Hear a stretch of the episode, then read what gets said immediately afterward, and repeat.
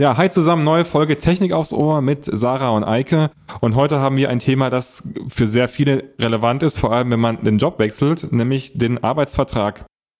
Was soll da eigentlich drinstehen und ähm, ja, auf was soll man achten? Darum kümmern wir uns heute mit einem ganz besonderen Gast. Wir sprechen heute mit Bettina Veres. Sie ist seit 16 Jahren Rechtsanwältin und seit zwei Jahren beim VDI. Sie leistet hier Rechtsberatung für Ingenieure im VDI e.V. Ihre Schwerpunkte sind Arbeitsrecht, Vereinsrecht und Vergaberecht. Genau, in unserer heutigen Folge geht es eben um die wesentlichen arbeitsvertraglichen Regelungen. Also was ist äh, eben in so einem Papier wichtig? Und äh, wünschen euch jetzt dabei viel Spaß. Wahrscheinlich gibt's danach vielleicht nochmal so Fragen und Klärungsbedarf. Keine Sorge, wir packen alles in die Show Notes und auch im Podcast kriegt, bekommt ihr Hinweise darauf, an wen ihr euch wenden könnt, wenn ihr Fragen habt. Und jetzt viel Spaß. Sound on.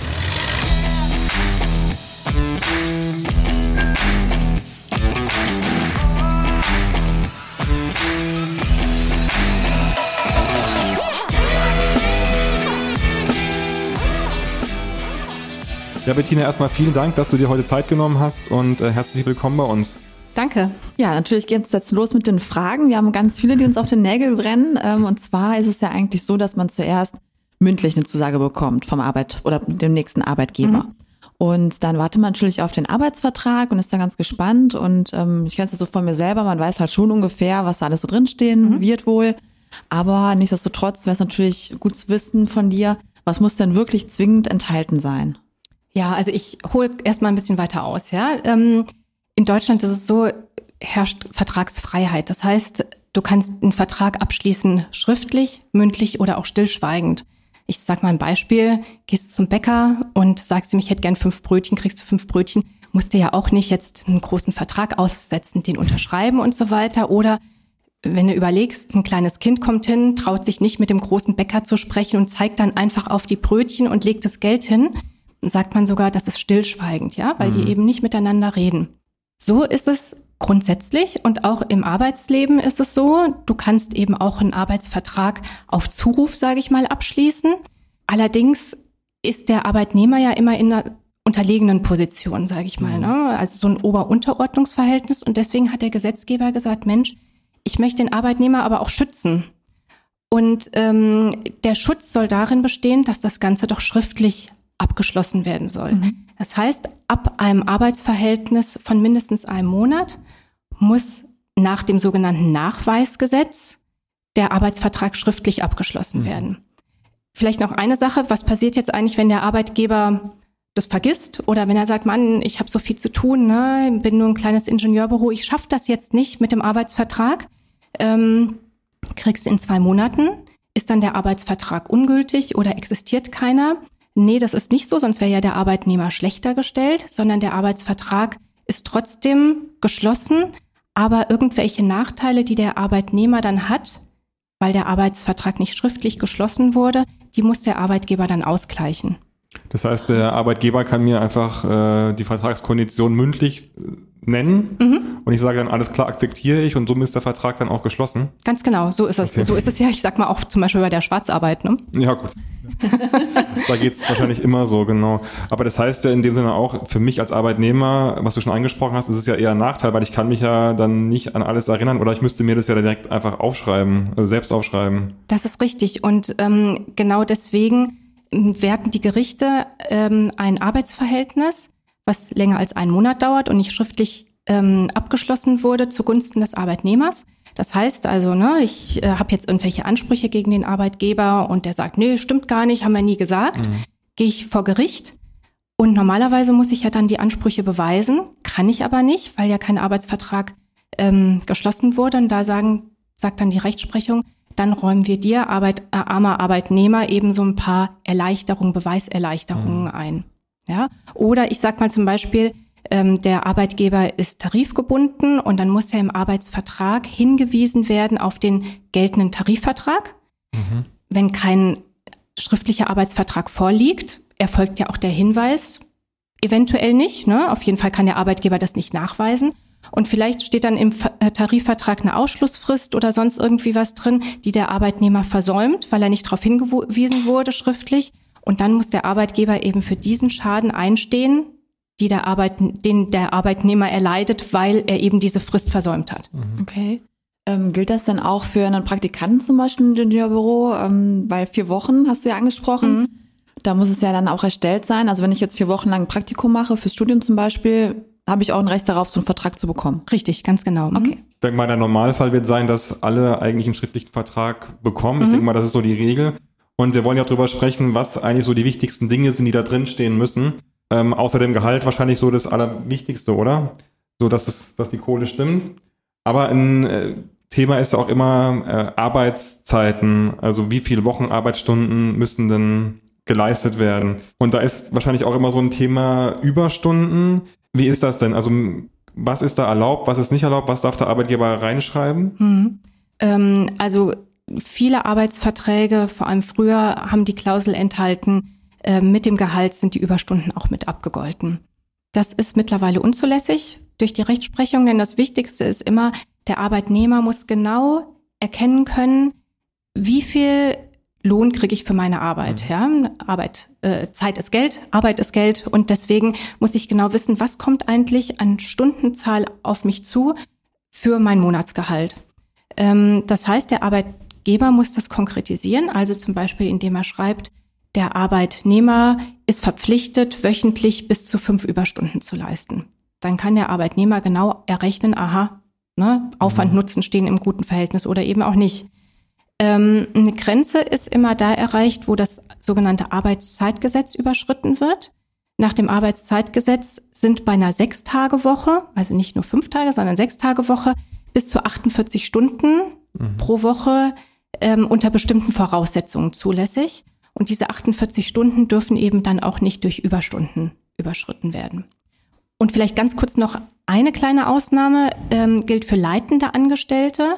Also das sind diejenigen, ich sag mal, die quasi den Arbeitgeber verkörpern, ja, oder die ihm besonders nahestehen.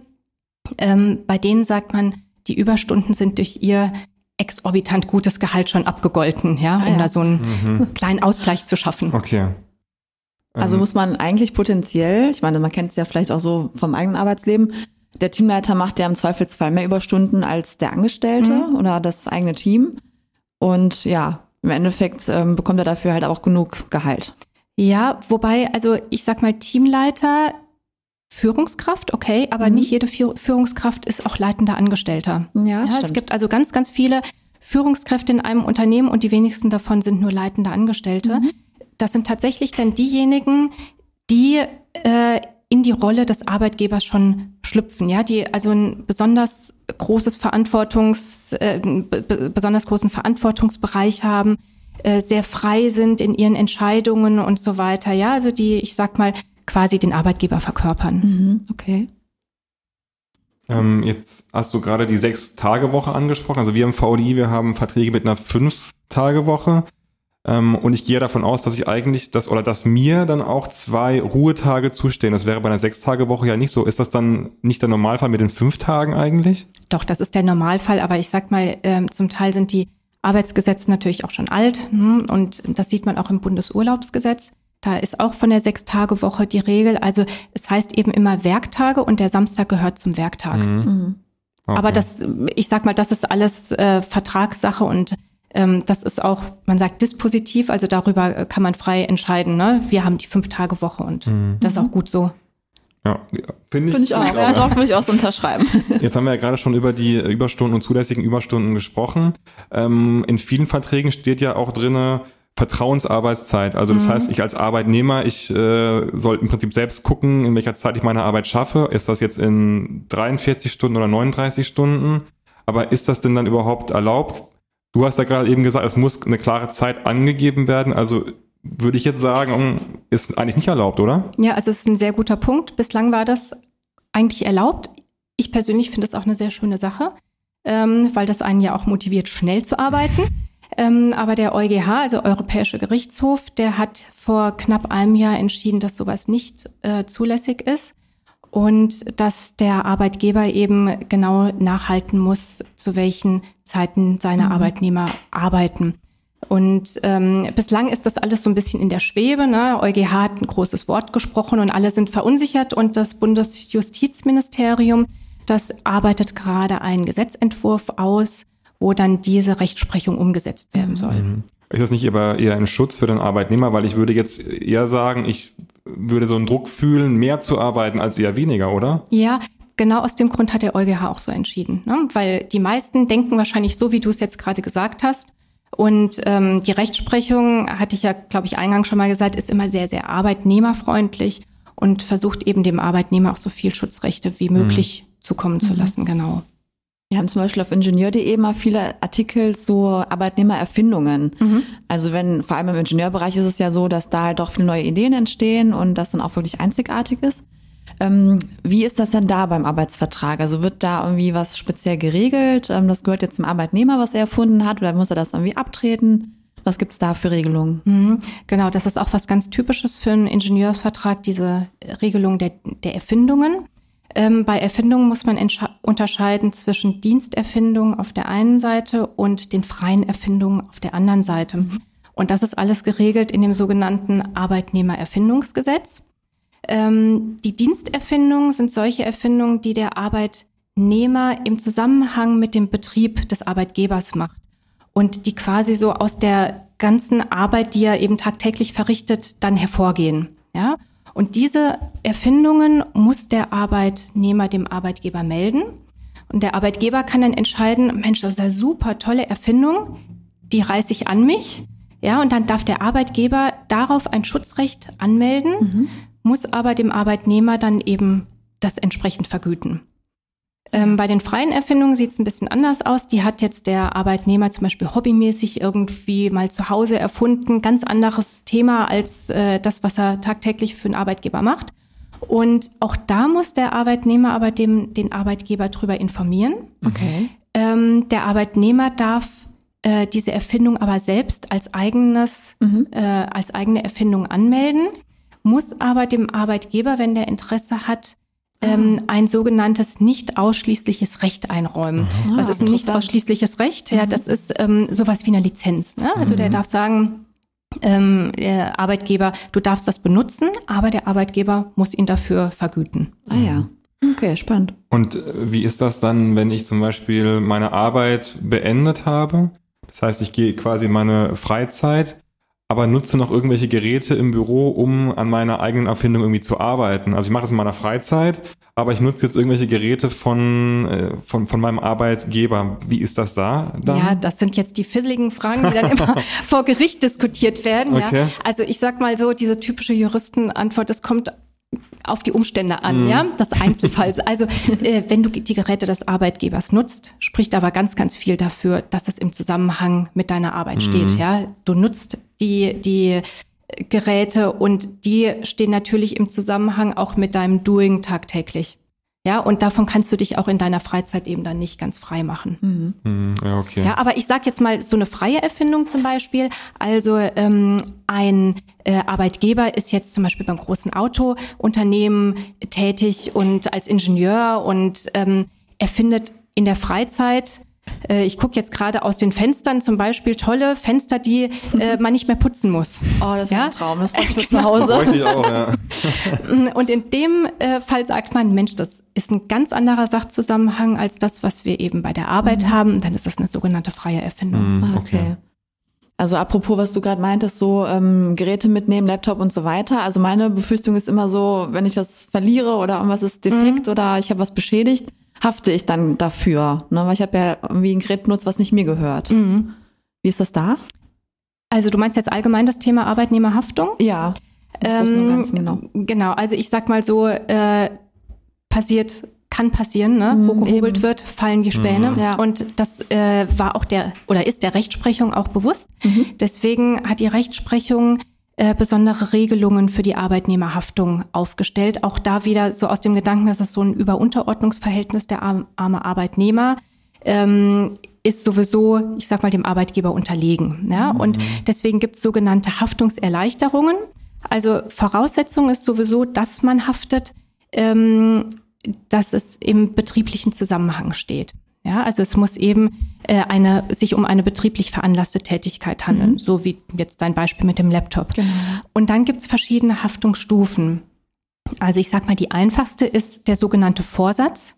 ich mache irgendwas absichtlich, ja. Mhm. Also blödes Beispiel, der Arbeitnehmer bekommt betriebsbedingt gekündigt, ärgert sich maßlos, ja, ist, ist wütend und will sich am Arbeitgeber rächen. Und was macht er in der Restzeit, die ja noch da ist? Er löscht sämtliche Daten von Mhm. seiner Festplatte Mhm. und auch die Mails und so weiter. So, und das kommt dann raus und diese Datensabotage kostet irgendwie, also die Wiederherstellung von dem Ganzen kostet, ich sag mal, 10.000 Euro. Dafür haftet dann der Arbeitnehmer voll, weil das hat er ja Mhm. absichtlich gemacht, Ja, also klar. vorsätzlich. Ähm, die nächste Haftungsstufe ist die grobe Fahrlässigkeit. Mhm. Ähm, da muss man sagen, da benimmt sich der Arbeitnehmer eben äh, saudumm, ja, also so dass man sich an den Kopf fassen muss. Ich sag mal, äh, ne, Alkohol am Steuer oder sowas, das zählt dazu. Aber Vorsicht, übrigens auch Handy am Steuer, Mhm. ne? also ohne Freisprechanlage. Ja, klar. Ja, das machen ja auch viele, ne? Ja, genau.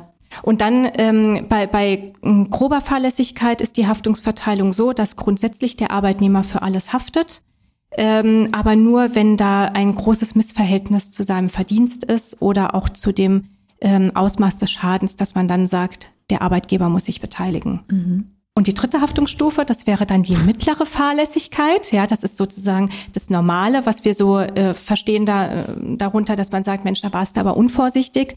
Ähm, da äh, wird aufgeteilt je nach Haftungsgrad. Ne? Wenn der Arbeitnehmer jetzt zum Beispiel einfach nur was verschlammt hat, äh, dann muss er äh, relativ wenig äh, von dem Schaden tragen und der Arbeitgeber mehr. Und wenn der Arbeitnehmer dann, ich sag mal, den Laptop im Zug vergessen hat, dann muss man schon sagen, hm, das ist aber jetzt äh, schon ein bisschen mm, dumm, ja. Ja. Äh, dann muss der Arbeitnehmer eben dann den Großteil tragen, ja. Und Okay. Oha. Mhm. zum, zum Ja, Abschluss, zum Abschluss äh, die leichte Fahrlässigkeit, das, die kommt eigentlich ganz, ganz selten vor.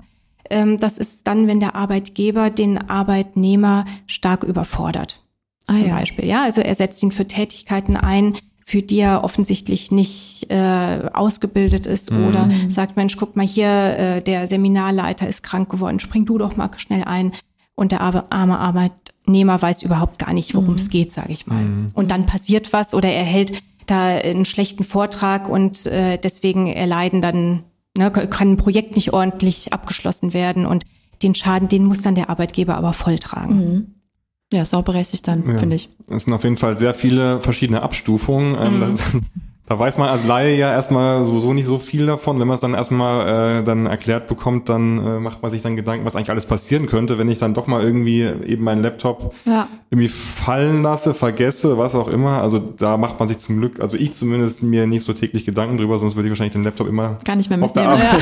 Arbeit Ja. ähm, ich, ich hätte jetzt auch einfach nochmal so ein paar allgemeine Fragen ähm, zum Arbeitsvertrag. Ähm, zum Beispiel eine Befristung ist ja gang und gäbe eigentlich beim Berufseinstieg. Es gibt natürlich auch unbefristete Verträge.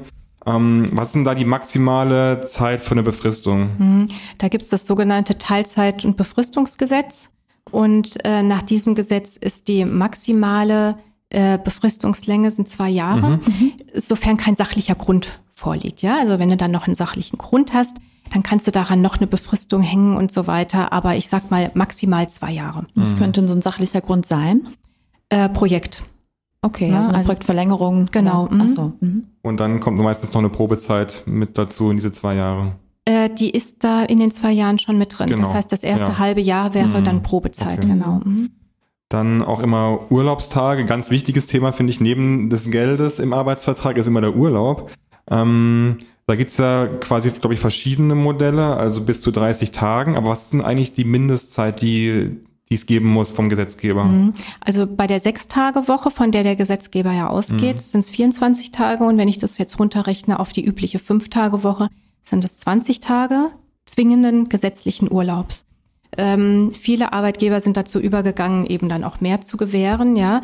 Ähm, was in letzter Zeit ganz gern gemacht wird, ist folgende Klausel, die 20 Tage gesetzlichen Urlaub sind als erstes zu nehmen und dann die, ich sag mal, restlichen zehn Tage, die wir dir als Arbeitgeber noch freiwillig dazugeben. Ah, ja. Mhm. Wobei das ja schwierig zu unterscheiden ist. Man Ja, nimmt ja schon, einfach ne? im Prinzip dann, man hat einen Pool von 28 Tagen, 30 Tagen, dann nehme ich einfach, im Prinzip soll ich dann äh, erstmal die 20 nehmen und die 8 dann irgendwie noch verteilen oder wie verstehe ich das? Ja, also darum wird sich wahrscheinlich dann die Personalabteilung okay. kümmern. Okay. Also die haben bestimmt da ein Auge drauf. Also der Grund ist eben, dass die 20 Tage definitiv nicht gekürzt werden dürfen. Mhm. Ja, und ich sage jetzt mal, jetzt hast du so eine Hochphase, da geht es dem Arbeitgeber gut und er sagt, Mensch und so, ich bin jetzt mal großzügig, ihr kriegt äh, jetzt nächstes Jahr eben 30 Urlaubstage, davon sind 10 aber freiwillig und ähm, die nehmt ihr bitte dann erst später, mhm. ja. Und ja. dann merkt er irgendwann, oh Mann, ähm, das kann ich nicht durchhalten, mhm. ne? mir geht's wirtschaftlich wieder schlechter.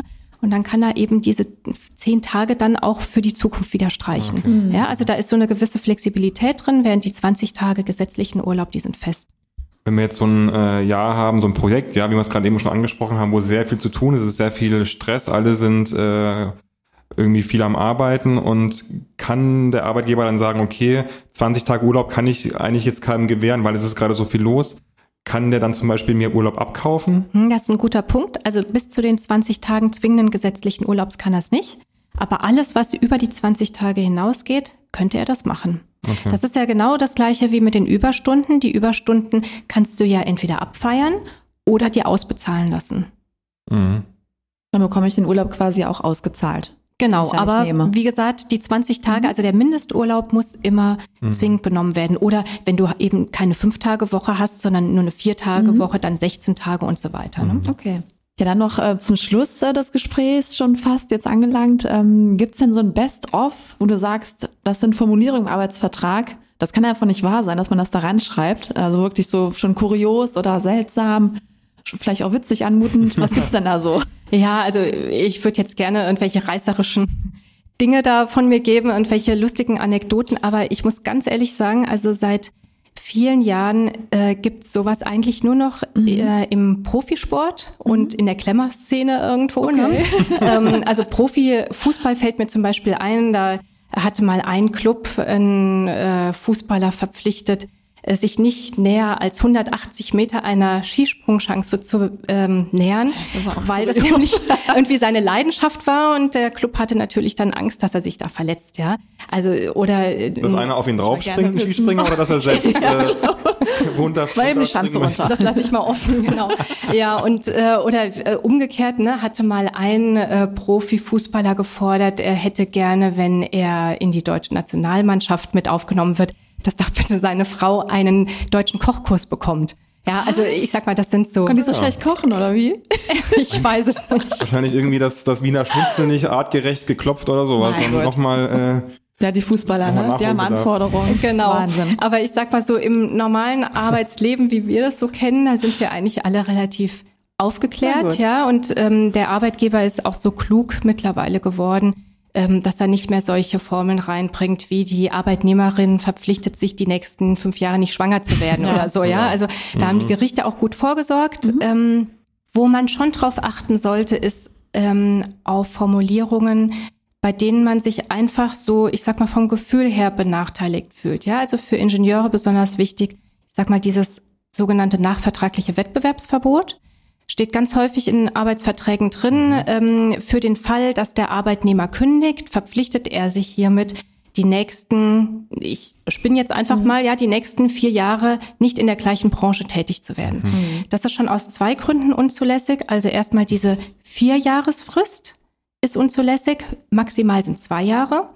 Und ähm, das Ganze muss einhergehen mit einer sogenannten Karenzentschädigung, also dafür, dass der Arbeitnehmer in seinem Fortkommen dermaßen eingeschränkt wird, muss der Arbeitgeber auch richtig ordentlich blechen. Mhm. Und das ist normalerweise die Hälfte eines Monatsgehalts, was er da zuletzt verdient hat. Mhm, okay. ja? Also sowas kommt schon mal ganz gerne vor, ja, oder ähm, bei Ingenieuren auch noch relevant irgendwelche Vertragsstrafen, ja, exorbitante, ja, zum Beispiel wenn du ähm, innerhalb der Probezeit kündigst, dann äh, musst du drei Monatsgehälter zahlen, ja, oder ich sag mal vor Antritt der Arbeit. Das wird ja tatsächlich auch gerne gemacht, ja.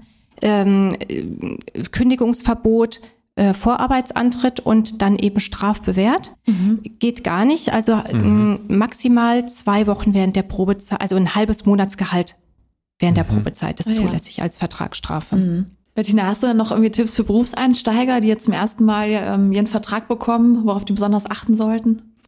Ja, also mein größter Tipp wäre, lest den Vertrag ordentlich und genau. Ne? Äh, das, da fallen einem oft schon vom gesunden Menschenverstand oder ich sag mal einfach vom Bauchgefühl ähm, Klauseln auf.